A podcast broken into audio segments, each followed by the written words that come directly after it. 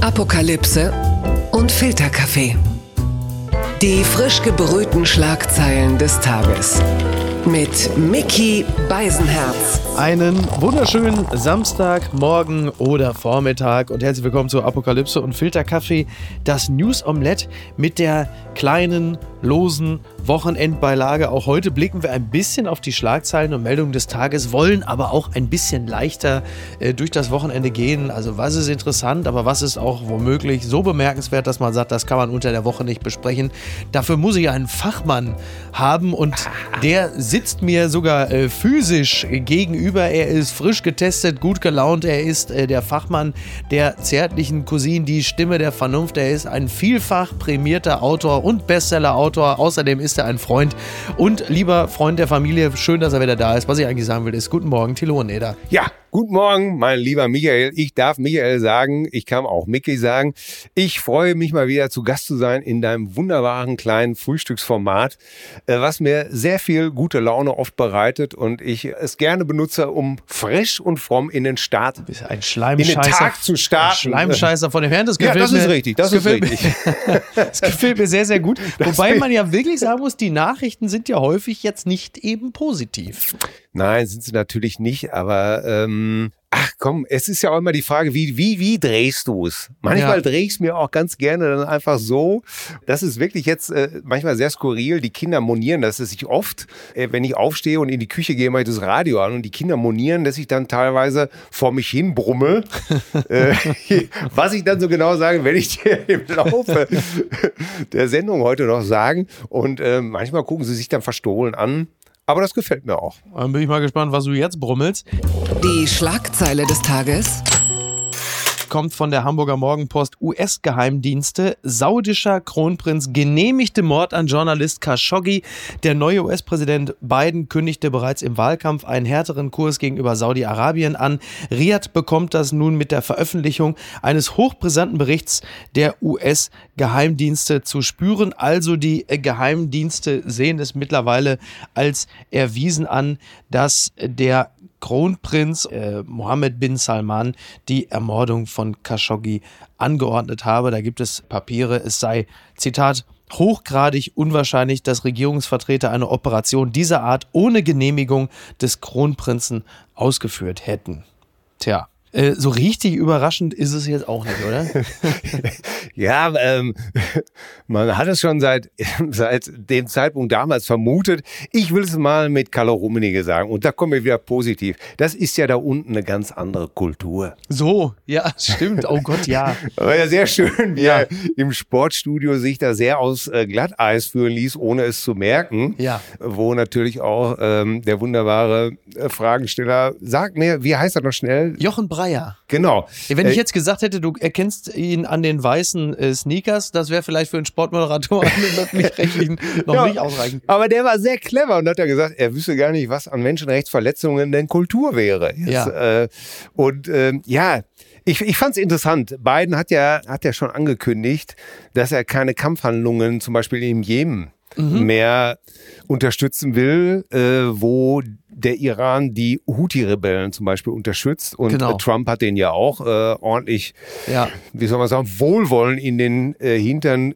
gepustet um es mal vorsichtig ja, zu sagen. Nicht nur, nicht nur Wohlwollen, sondern auch Milliarden, ne? Also ja, natürlich. Und die, die Waffendeals, genau. Die Waffendeals. Und das fand ich schon ziemlich interessant, dass Biden da gesagt hat, das ist vorbei.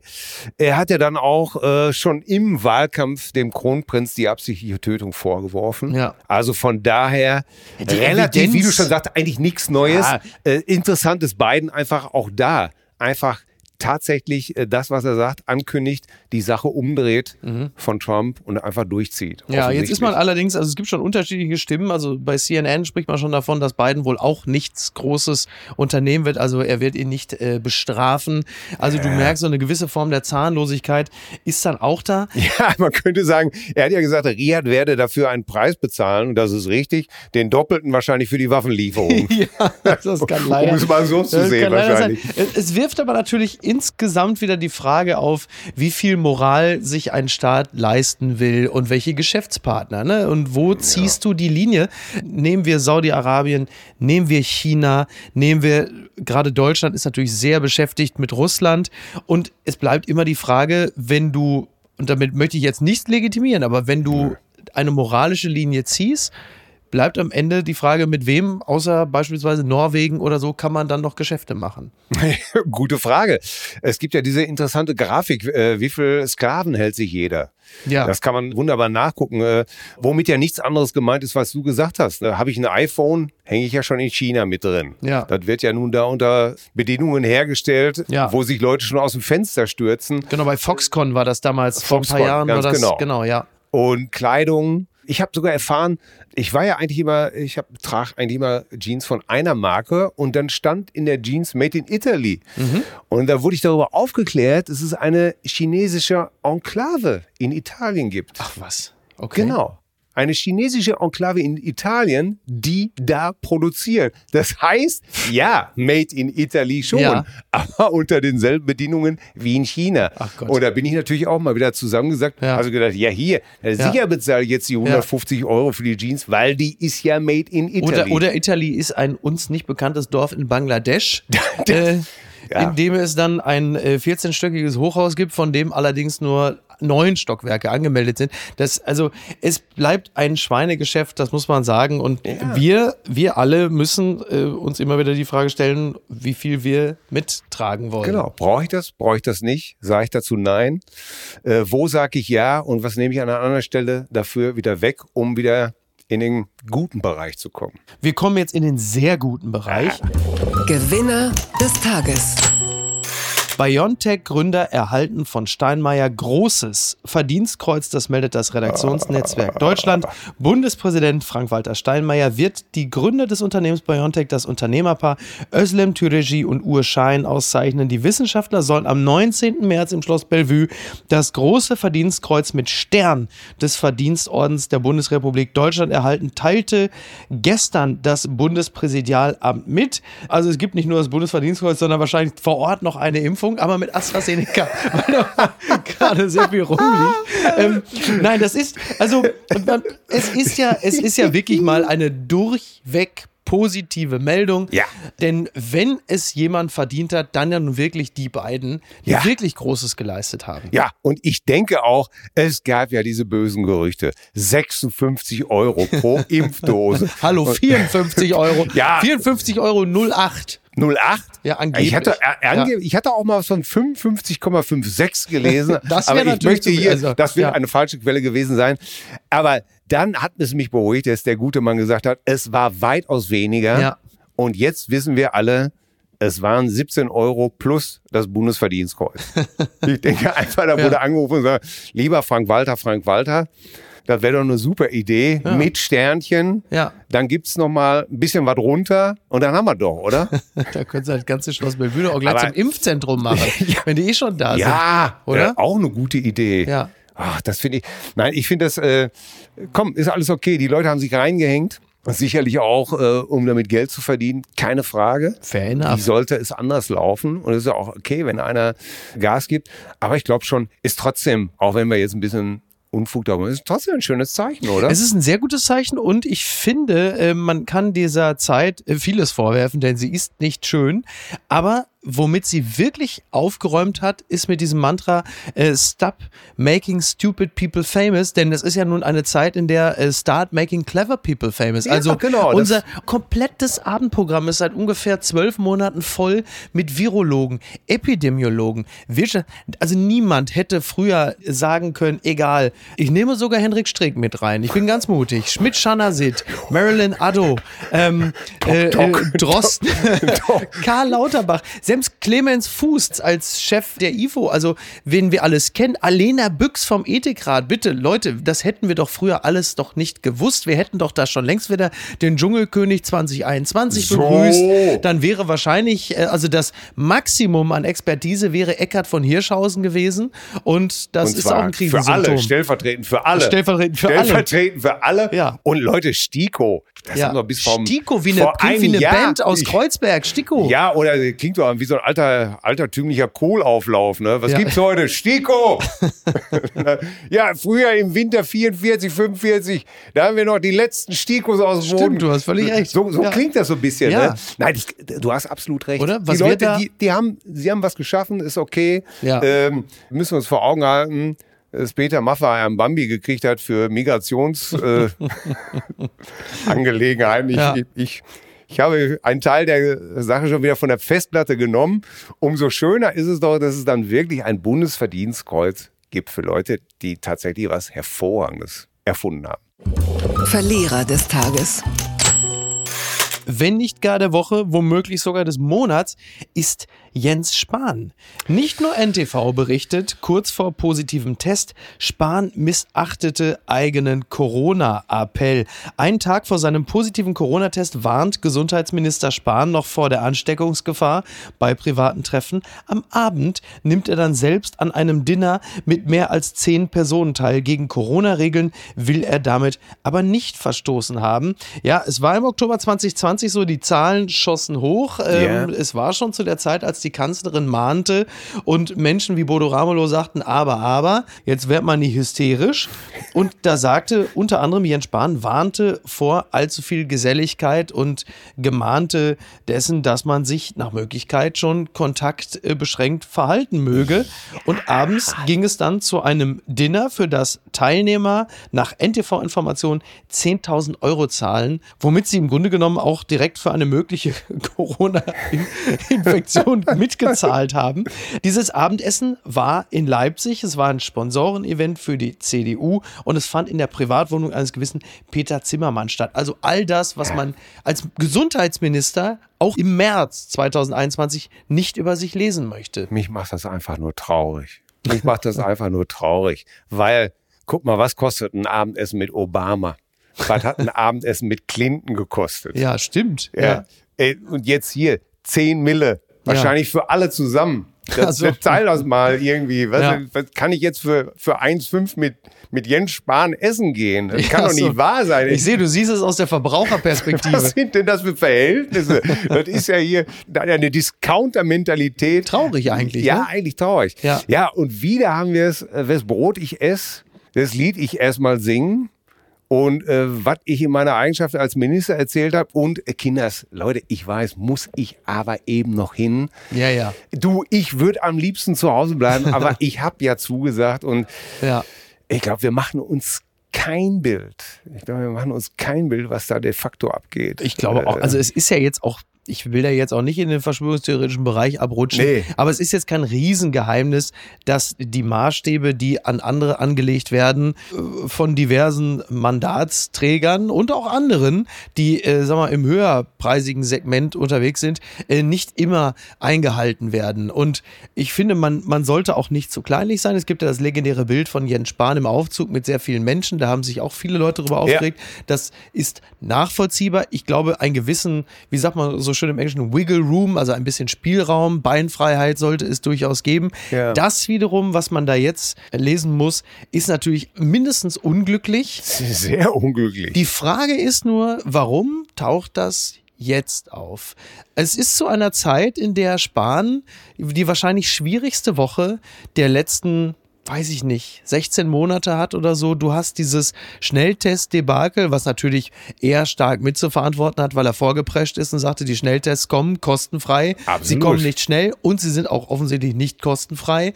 Und dann hast du halt das, dann hast du auch noch die Geschichte, dass es diverse Journalisten gibt, die sich dafür interessieren, wie er und sein Mann zu ihrem Haus gekommen sind, welche Kredite es da gab, ob es da möglicherweise auch äh, eine Verbindung zwischen Wirtschaft und ähm, Ja. Politik gab. Das kommt alles innerhalb von wenigen Und wo auch Wochen. vorher komischerweise erstmal Fragen aufgeworfen wurden, ob er Journalisten, die sie der Sache nachgehen, ausspionieren lässt. Ja.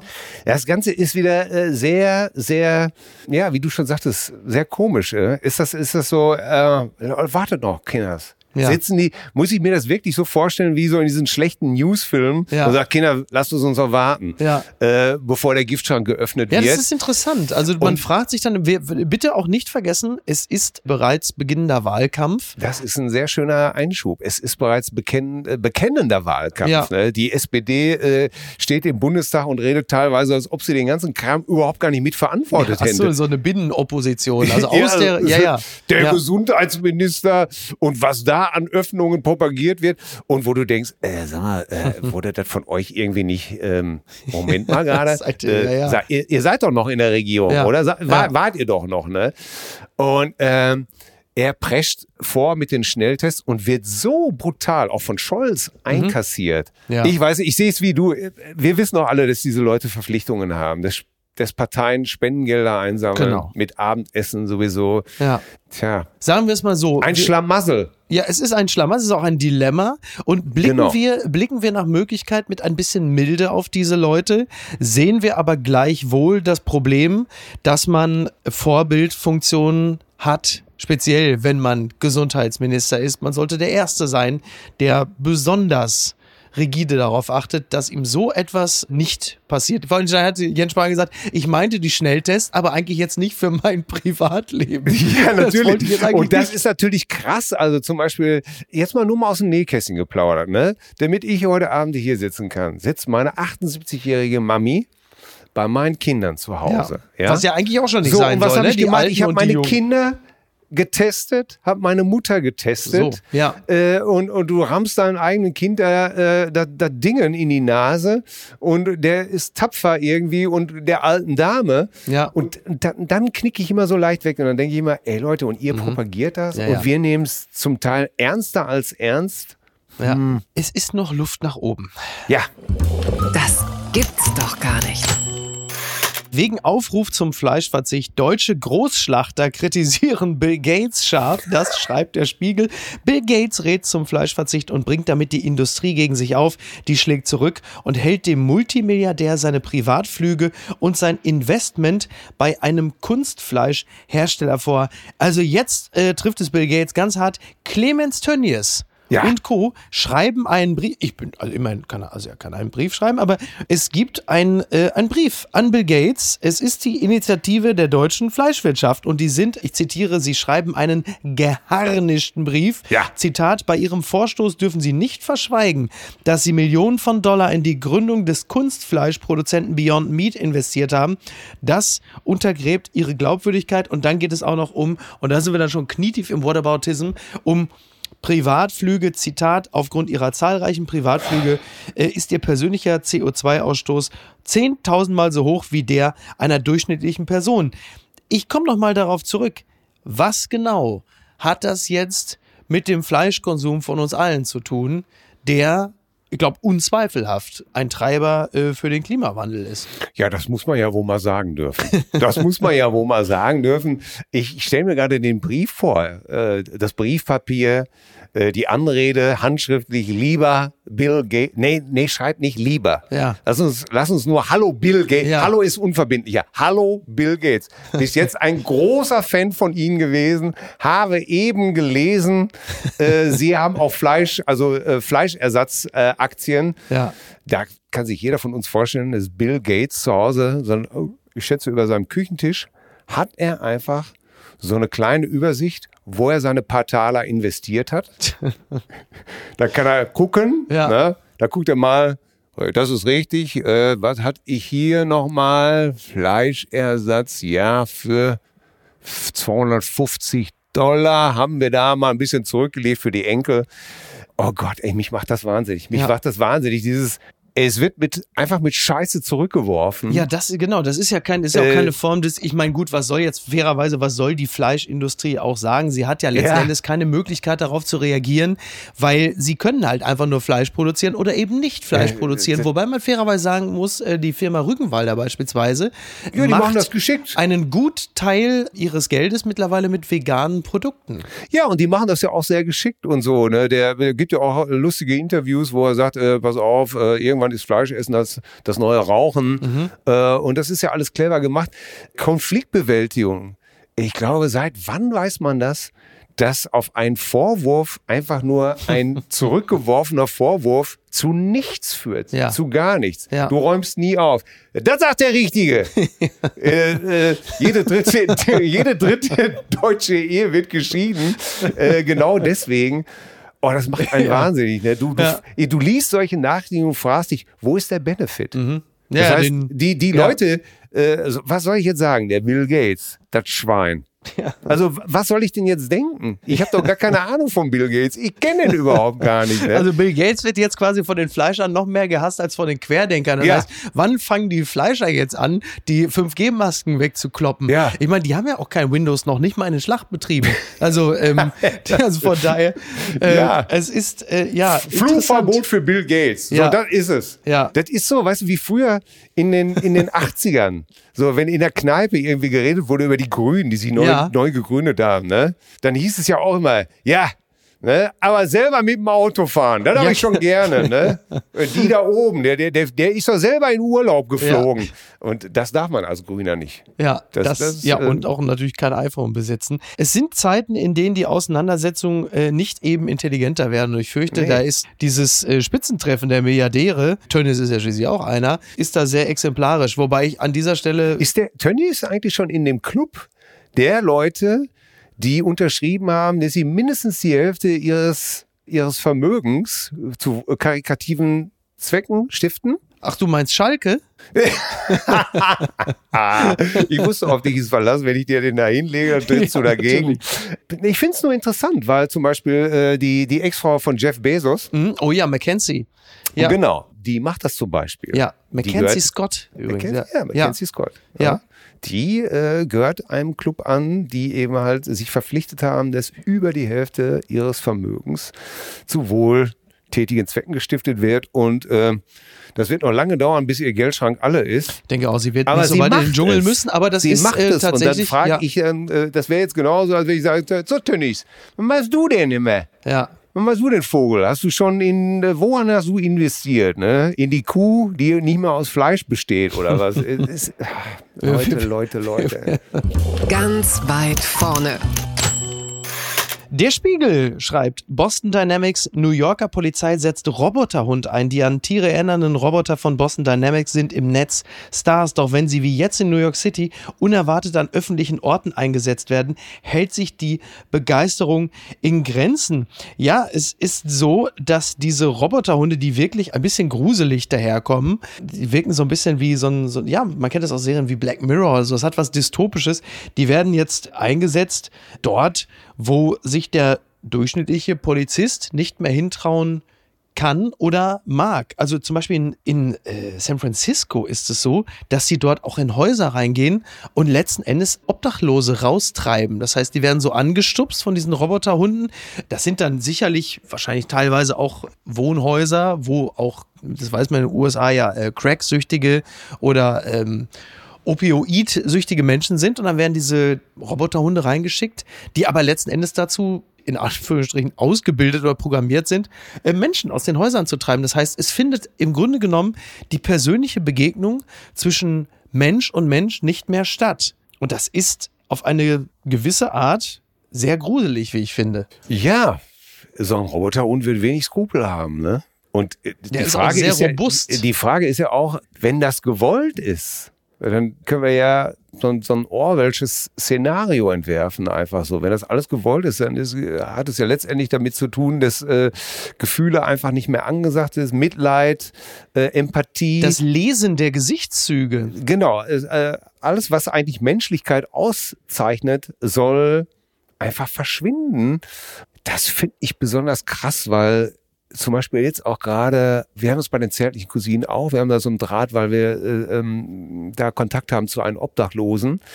Das hat sich so ergeben und dadurch werden wir laufend über die Obdachlosen-Szene informiert und gerade jetzt in den Wochen jetzt hier, wo ja. minus 15, 16, 17 Grad war, äh, und da wir aber alle auch nicht mehr in die Städte kommen, weil die Städte jetzt zurzeit zu sind, geht dieses Elend zum Teil komplett an uns vorbei. Und, Und leider nicht in die Hotels, was ja, Ja. eine Möglichkeit gewesen wäre, Es ist, ist so problemlos und mit wenig Aufwand Leben zu retten. Aber da hast du, kriegst du einen Einblick davon, wenn solche dringlichen Probleme einfach nicht mehr stattfinden, aus deinem Blickfeld genommen wird, von Robotern erledigt wird. Mhm. Ja. Das ist eine Vorstellung, die finde ich sehr, sehr gruselig. Abgesehen davon, wer läuft da mit einem Tütchen hinterher, wenn es mal eine Ölpfütze gibt? Hallo? Oder so ein Schraubenhaufen? Stimmt, Der ja. muss ja, der, So. der muss ja auch weggemacht werden mit so einer Tüte, oder? Ja. Das kann ja wohl nicht sein. Nein, Ja. ich, äh, ich finde das wirklich äh, schlimm, weil Ja. das läuft auf die Entmenschlichung, auf die Empathielosigkeit einer Gesellschaft, in, in der ich mich nicht, glaube ich, so wohlfühle. Allerdings muss die Begegnung zwischen Mensch und Mensch nicht immer die bessere sein. Das bringt uns hierzu. Das gibt's doch gar nicht. Die Mopo schreibt, Jagdszenen in Hamburg, Polizei verfolgt Jugendlichen durch Jenischpark. Nicht nur am Jungfernstieg, auch vermehrt im Jenischpark treffen sich Jugendliche zum Partymachen. Trotz Corona am Montag ist es zu einem Polizeieinsatz gekommen, der Fragen zur Verhältnismäßigkeit aufwirft. Muss ein jugendlicher Corona-Sünder wirklich mit einem über Grünflächen rasenden Streifenwagen verfolgt werden? Das Video ging rauf und runter. Ich habe es gesehen. Ich war auch mehr als überrascht, was ich da gesehen habe. Es war halt so der Jenischpark. Da war ich lustigerweise noch mit Frau und Kind Ja. zwei Tage vorher. Äh, klar, da treffen sich bei dem schönen Wetter junge Menschen, die äh, sicherlich nicht ganz Corona-gemäß dort wahrscheinlich in Achtergruppen oder Siebenergruppen zusammen waren. Und dann kam es halt dazu, dass eine Person dann besonders auffällig war, weil er, obwohl die Polizei schon sagte, so gehen sie auseinander, äh, sich dann mit jemand anderem, ich zitiere, abklatschte und umarmte. Daraufhin sollten dann die Personalien dieser Person festgestellt werden und der entzog sich aber dann quasi dieser Feststellung der Personalien. Und dann kam es dazu, dass die Polizei mit einem Streifenwagen hinter dem her donnerte, quer durch den Park, was übrigens auch bedeutete, dass auch der Polizeiwagen sogar noch Schaden davon trug. Also es waren ganz seltsame Szenen und man, man fragt sich, also das Stichwort Verhältnismäßigkeit. Übrigens hätte man die Polizei, wenn man das äh, gehört hat von den Berliner Polizisten, man hätte sie vielleicht mit einer AstraZeneca-Impfung in Schach halten können, denn das ist ja das, was sie derzeit am meisten fürchten. Aber es ist schon, wir sind, wir sind wieder zurück in dieser Zeit der puren Hilflosigkeit, dass es in Düsseldorf jetzt ein Verweilverbot gibt Ja, auf äh, Pausierverbot. Pausierverbot auf Parkbänken. Ähm, also Frühling lässt sein Absperrband wieder flattern durch die. Also das kann nicht mehr lange dauern. Und dann hast du halt genau diese Szenen, dass die Polizei plötzlich jemanden durch den Park mit dem Streifenwagen jagt, weil er jemanden umarmt und abgeklatscht hat. Und ja, seine Personalien nicht rausgeben wollte. Das Ja. gebe ich zu. Aber Mai. Ich glaube, das ist einfach echt krass, weil ich glaube, wenn du jetzt, was weiß ich, in Köln am Rhein, Düsseldorf am Rhein, ähm, Hamburg, Alster, das ist was, was komplett anderes als Hamm-Westdünn, das kann ich dir schon mal versichern. Und ähm, ich glaube, da schaukeln sich auch wieder einfach die verschiedenen Positionen hoch. Ne? Die einen, die giften und die Polizei rufen, die anderen sagen, ey, lass doch mal gut sein.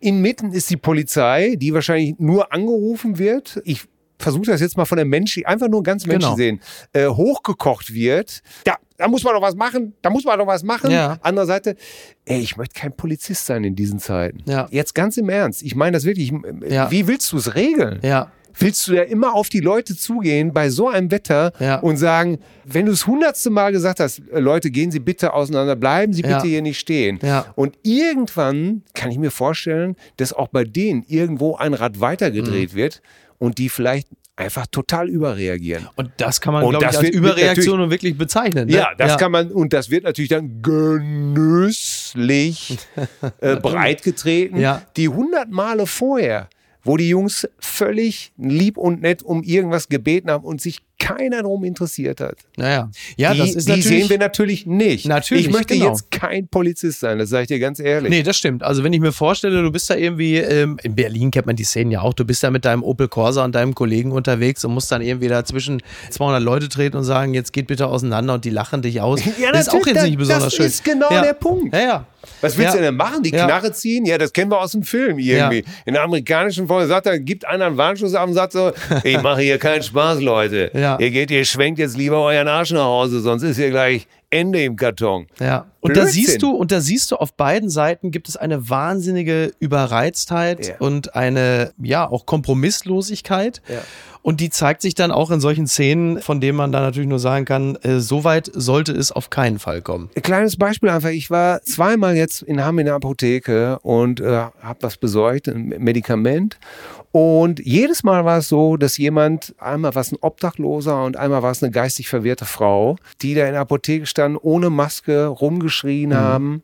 Was machst du mit den Leuten? Ja. So, und, ne, und wir auch immer gesagt, bitte setzen Sie die Maske auf. Aber es, es war so einfach nicht zu lösen. Ich möchte zurzeit kein Polizist sein. Ich glaube, die Leute, die das sagen, machen sich es gerne einfacher, als natürlich die Realität ist. Ne? Gucken mal, wer da spricht. NTV schreibt, Geheimprojekt angekündigt, plant Helene Fischer ihr baldiges Comeback. Anfang, ich ahnte, Anfang 2019 gibt Helene Fischer eine Auszeit bekannt. Die dauert aufgrund der Corona-Pandemie wohl länger als ursprünglich geplant. Nun gibt Fischers Stylistin in den sozialen Medien den Hinweis auf ein neues geheimes Projekt des Schlagerstars. Denn es gab ein Selfie dieser Stylistin von sich und Helene Fischer im gleichen Look und wir Fans die wir natürlich sind, sagen Donnerwetter oder um es mit den Worten von Florian Silber, meine liebe Helene, ich freue mich, dass du bald wieder auf der Bühne stehst. Meine natürliche Stimme, äh, die ich habe. Na, es ist, es ist doch so, Helene Fischer, gefühlt war sie ja nie weg, weil sie Nein. natürlich so häufig ausgestrahlt. Das nennt man ja so ein bisschen so Morbus, ähm, wie heißt sie noch? Christine Neubauer. So, das Ja. heißt, du bist eigentlich weg, aber du wirst so häufig wiederholt und ausgestrahlt, dass du gefühlt dauernd auf Sendung bist. Ich vermute, dass dahinter steckt Helene Fischer, die Impfshow. Aha. Das, das große ZDF-Special. Promi-Impfen mit Kerner und mit den AstraZeneca-Sisters, mit den, mit den BioNTech-Grooves. Oh, schön. Und, und äh, dem natürlich dem weil- beliebten Schlagerduo Johnson Johnson. Ja, natürlich, das ist es. Und die Geschwister Ramona und Werner Leismann und, und wie, wie sie Leisler gibt, Entschuldigung. Ähm, Oh nein, ich, äh, das ist, ich kann es mir vorstellen, Helene, die Impfshow, weil die, ich habe die Gedanken sowieso schon gehabt. Ja. Das ist, wenn du Helene Fischer impfst, öffentlich im Fernsehen, dann ist das Ding durch. Ja, nee, Da wirklich, wir schreibst du brauchen, AstraZeneca, lässt du sich nur eintätowieren. Äh, wir schön. brauchen Impfpromis, das Ja. ist ganz klar. Nochmal, äh, Hans Siegel, der Bergdoktor. Jetzt Ja. allerdings äh, muss AstraZeneca sein, das ist klar. Ja, das muss sein. Und Ja. äh, das stelle ich mir vor, dass das ZDF da sagt, da machen wir jetzt mal eine schöne Impfshow. Ja. Ihre schönsten Impfeinstiche. äh, herrlich. Ich sehe, wie sie mit dem Bergdoktor ein Duett singt. Na, ist doch bitte, ja Servus, Grüezi und Hallo. fantastisch. Es ist ja auch der Slogan, ne? Äh, Einmal impfen statt atemlos durch die Nacht. Was willst du denn noch mehr? Bitte. Es ist. Die Stiko Sisters im Chor. ich, äh, oh Gott, äh, The Wheeler Man sings Background. Äh, ist schon- ach, ich stell's mir gerade so vor. Und unten wird immer, während noch die Show läuft, wird unten noch äh, eingeblendet, äh, wer sich auch impfen lässt. Karl-Heinz und Ilse so, äh, ja. Wernerhausen aus Düsseldorf, Ja. Gertrud Wallmeier aus Düsseldorf. Ich bin auch dabei. Ja, sehr gut. Spendet noch zwei ein ein Einwegspritzen oder sowas. Das hört sich Toll. super an. So machen wir es. Papala Paparazzi. Ich möchte mit dir nur kurz über Let's Dance reden, weil wir hier in einem, wir sind ja beide in einem Hotel, Ja. in dem auch ganz viele Stars absteigen, die bei Let's Dance mitmachen. Mir, mir fällt das immer deshalb auf, weil jetzt wieder für mich diese freudlose Zeit beginnt, wenn ich aus dem Hotel rauskomme und diese enttäuschten Blicke der Autogrammjäger sehe, die kurz, die ganz kurz überlegen, ob ich für die überhaupt als so eine Art Selfie-Beifang in Frage komme oder ob sie dann doch noch warten, bis Jan Hofer rauskommt oder, oder einer der Tänzer. Der guckt an, wie der geht. Das kann er nicht. Das, das, das kann er nicht. Das, das ist kein Tänzer. Das sehe ich. Das sehe ich von hier. Sind Sie Jan Hofer? Kannst du ja morgen einfach mal so eine, so eine Schnöselbrille aufsetzen. Schön, Äh, ja. äh, ja, Let's Dance. Ich habe tatsächlich, ich möchte mich vorab entschuldigen, äh, bevor du mich am Fahrstuhl abgeholt hast, hatte meine Frau eine Stunde lang dieses Format laufen. Es ist doch eine tolle Unterhaltungssendung. ja. Ja, ich finde wirklich, also das ist. Ähm, ja, wenn man tanzen macht, ist das sicherlich eine tolle Oder? Geschichte. Ja. Ich bin jetzt nicht so der Tänzer, das ist. Äh, ja, du musst ja auch nicht selber tanzen, du sollst ja nur Nein, aber Ne? es, es ist schon toll. Mickey Krause macht jetzt auch mit. Ne? Genau, genau. Der Aber ich glaube, er hat sich ausbedungen, es muss zu seinen Liedern, zu seinen eigenen Liedern tanzt er ja am besten. Ja. Das habe ich, das hab ich mal gesehen.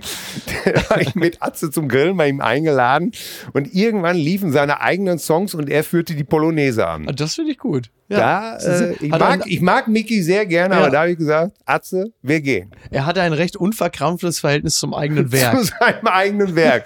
Das äh, macht ihn aber auch schon wieder so liebenswert. Ja gut, dann versuchen wir jetzt mal den Brückenschlag von der, sag mal, äh, von Mickey Krause, der doch relativ einfachen Kultur, äh, jetzt mal rüber ins Feuilleton.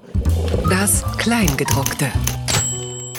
Ich werde nicht müde, auf das Buch Die Kinder hören Pink Floyd von Alexander Gorkov hinzuweisen. Ein wunderbarer Autor. Er ist eine feste Größe bei der Süddeutschen. Und ich fand das ganz toll, denn äh, Johanna Adoyan, ebenfalls äh, Autorin bei der Süddeutschen, Feuilletonistin, hat eine kleine ja, eine Rezension geschrieben, äh, die sie dann unter anderem, so wie man das heutzutage macht, bei Instagram veröffentlicht hat. Ich möchte nur ein paar Sätze zitieren. Alexander Gorkov ist meines Wissens nach der einzige Mensch auf der Welt, der es fertig bringt, einen Nachruf zu schreiben, der so lustig ist, dass man vor Lachen Tränen in den Augen hat. Sie beschreibt dort dann halt eben auch das, was in dem Buch geschieht, also eine Kindheit in den 70er Jahren in Düsseldorf. Sie sagt, äh, es ist atmosphärisch so dicht, als wäre die Handlung in Bernstein gegossen und für alle Ewigkeit konserviert. Beim Lesen sieht man alles vor sich, wie die Nachmittagssonne in das frisch eingeschenkte Campari-Glas der Mutter leuchtet, wie der Vater gegen Abend rauchend im Garten steht und mit großem Sachverstand und unendlicher Geduld die Rosen mit Pestiziden einnebelt. Und am Ende schreibt sie, und diese fremde Welt, in der man einmal gelebt hat, die Welt der eigenen Kindheit, die so winzig erscheint in der Rückschau, als habe sie nur in einer Schneekugel existiert und man selbst steht für immer mittendrin. Sehr schön geschrieben, sehr schön geschrieben. Ich habe mir auch noch mal Elke Heidenreichs Video angeguckt auf Oh ja. äh, Spiegel Online. Ja. Was auch sehr, sehr empathisch, äh, ist es noch milde gesagt, sehr begeistert war. Ähm, bei mir liegt's schon zu Hause. Ich musste sofort bei der Beschreibung dran denken, meine Frau ist äh, Baujahr 69 Ja. und hatte einen Opa in, in Rheinhausen. Duisburg-Rheinhausen, In ja. Duis- ja, damals war Rheinhausen noch ein eigen, also Ach, das war bevor das äh, die eingemeindet Genau, wurde. zusammengelegt Rheinhausen, ähm, äh, da ist auch meine Frau sogar geboren worden. Und ihr Opa war Kalli, Kalli-Opa. Mhm. Und er war so ein einfacher Malocher. Und wenn Kalli-Opa in den 70ern nach Hause kam, dann zog er sich seine Trainingshose an, seine Adidas-Trainingshose, dann kam die Ernte 23 auf den Tisch, der Zinnaschenbecher, ganz Mhm. Ja. wichtiges Detail. Dann gab's Pilzken, Butterbrot, dann machte er den Fernseher an, guckte sich alles an. Zwischendurch nahm er so ein Stückchen Bier, zog an seiner Kippe und wenn Köpke in den Nachrichten irgendwas sagte, dann sagte er immer nur, na, du bist auch ein ganz schlauer. das heißt, so diese, diese Zeit, Mhm. auch die Zeit, ich weiß nicht, ob du dich da noch erinnern kannst, wie Cola-Haufen auf dem Bürgersteig lagen. Nee, da war es bei mir vorbei, weil ich glaube 80 oder 81 war die letzte Zeche, äh, hatte in Castrop-Rauxel, wo ich herkomme, geschlossen. Ja, weil die Leute aber Ja. noch trotzdem Kohle gekriegt Ja. haben und dann wurde die durchs Kellerfenster Ach geschüttet. so, doch, das stimmt. sowas. Natürlich, klar, die verunreinigten Bürgersteige, Ja, weil es diese kleinen. Briketts. Winterkartoffeln. Ja, ja. Dass du äh, Ja. äh, Kartoffeln eingekehrt. Bei uns hieß es immer, wer muss für Mutter mit so einem Topf in den Keller gehen und Kartoffeln aus der Ja. Kiste, aus der Kartoffelkiste holen. Und dieses Bild mit den 70ern, ich weiß noch, mein Bruder wollte damals zu Pink Floyd gehen, zu The Wall in Dortmund, weil wir da zu der Zeit in Dortmund gewohnt Mhm. Ja. haben. Aber er hatte die Kohle nicht, Ja. er schon damals relativ teuer war. Ich glaube, es waren auch zwei Shows oder drei Shows hintereinander. Und ich liebe diese pittoresken Ja. Sittengemälde einfach, ne? Auch in der Rückschau natürlich, weil dieses, dieses Buch handelt natürlich auch von Cancel Culture, aber auch von Sprachsensibilität und einer Absolut. Zeit, in der es so etwas eben nicht gab. Ja. In der anders gesprochen wurde über Menschen mit Behinderung. In der Das, das Integration. waren keine ein- Menschen mit Behinderung, das waren Behinderte. Ja. Um jetzt mal einen äh, noch harmloseren Ja, Begriff auszuwählen. Und da, davon handelt dieses Buch und natürlich klar ganz viel Liebe zur Musik, Ja. äh, ganz viel Liebe zur äh, damals schon todkranken Schwester.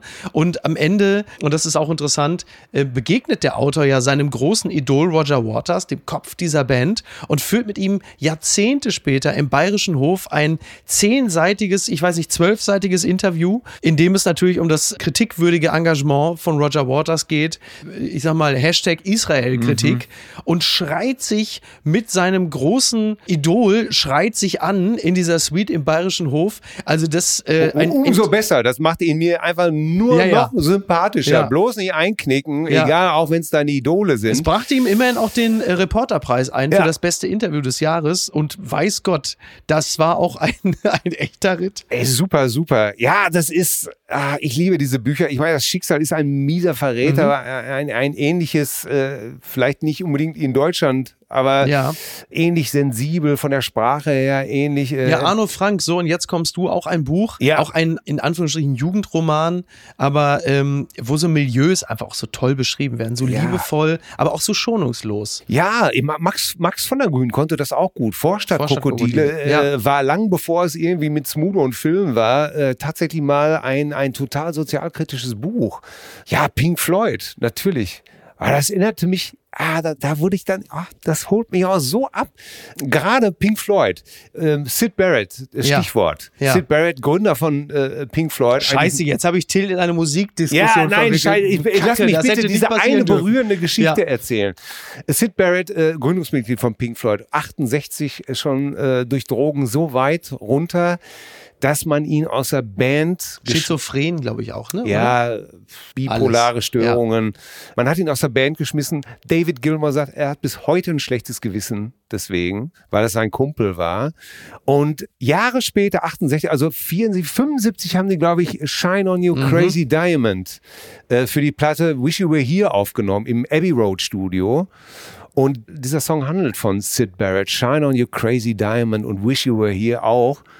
Und während sie den Song, der von Sid Barrett handelt, abgemischt haben, völlig in, konzentriert, stand auf einmal ein riesengroßer, kahlköpfiger, dicker Mensch im Studio, den kein Mensch reinkommen hat sehen. Also keiner wusste. Und irgendeiner sagte dazu Gilmore, wer ist das? Keine Ahnung. Und dann sagte irgendeiner, Alter, das ist Sid. Das ist Sid. Und sie haben ihn nicht erkannt. Er war nicht wiederzuerkennen. Er hatte Glatze von dem schönen Popstar, nichts übrig geblieben. Er war dick aufgedunsen, leeres Gesicht. Und Gilmer sagt, das wäre bis heute eine seiner verrücktesten Geschichten gewesen. Den Song, den sie für ihn geschrieben haben, Shine On You Crazy Diamond. Und der Typ steht aus dem Nichts deiner Bude. Da läuft mir heute noch den Rücken runter. Wenn ich, äh, ganz tolle Geschichte. Pink Floyd, großartige Band, großartige Texte, großartige Musik. Großartiges Buch. um es- Großartiges Buch vielleicht und, und dann noch einfach besser, wenn es dann mit solchen Ja. Sachen hinterlegt ist. Ja. Ähm, ja, ich habe es auch schon zu Hause liegen. Ich kann es kaum erwarten. Tolle Sache. Große Empfehlung. Till, Ah. ich bedanke mich ganz herzlich bei dir. ja, Entschuldigung, dass ich da nochmal abgelegt Nee, habe. komm, aber das, das war es wirklich, ist, das war es äh, wert. toll. Und es ist ja auch Wochenende, wir haben ja auch Zeit Ja. dafür. Till, ich äh, freue mich sehr, dass du dir Zeit für mich und uns genommen hast. Selbstverständlich, gerne. Gerne, und gerne. möchte dich flammend wieder einladen. Ja, danke Komm wieder, sei wieder Mach unser ich. Gast. Allen anderen und natürlich auch dir wünsche ich ein schönes Restwochenende. Darf ich noch was sagen? Bitte. Für alle, die Spaß an solchen Büchern haben, kann ich übrigens noch empfehlen, unser bestes Jahr von David Gilmour, nicht verwandt Oh ja. mit dem, ist auch ein ganz tolles Jugendbuch. Äh, Ich sag kurz, worum es geht. Jesse möchte die Schule verlassen und sein Alter sagt, okay, kannst du machen. Zu, da musst du ein Jahr mit mir drei Filme in der Woche gucken, von Truffaut bis Basic Instinct. Und wir müssen uns darüber unterhalten. Das ist auch ein ganz tolles Buch. Möchte ich nur empfehlen. Ich möchte mich bei dir bedanken für die Einladung. Wünsche allen ein schönes Wochenende. Ich freue mich, dass ich wiederkommen darf. Ich bin so glücklich. Bleib gesund und munter.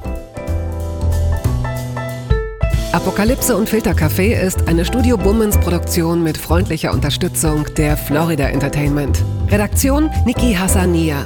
Produktion Laura Pohl. Ton und Schnitt Niki Franking. Neue Episoden gibt es jede Woche montags, mittwochs und freitags, überall, wo es Podcasts gibt. Stimme der Vernunft und unerreicht gute Sprecherin der Rubriken Bettina Rust.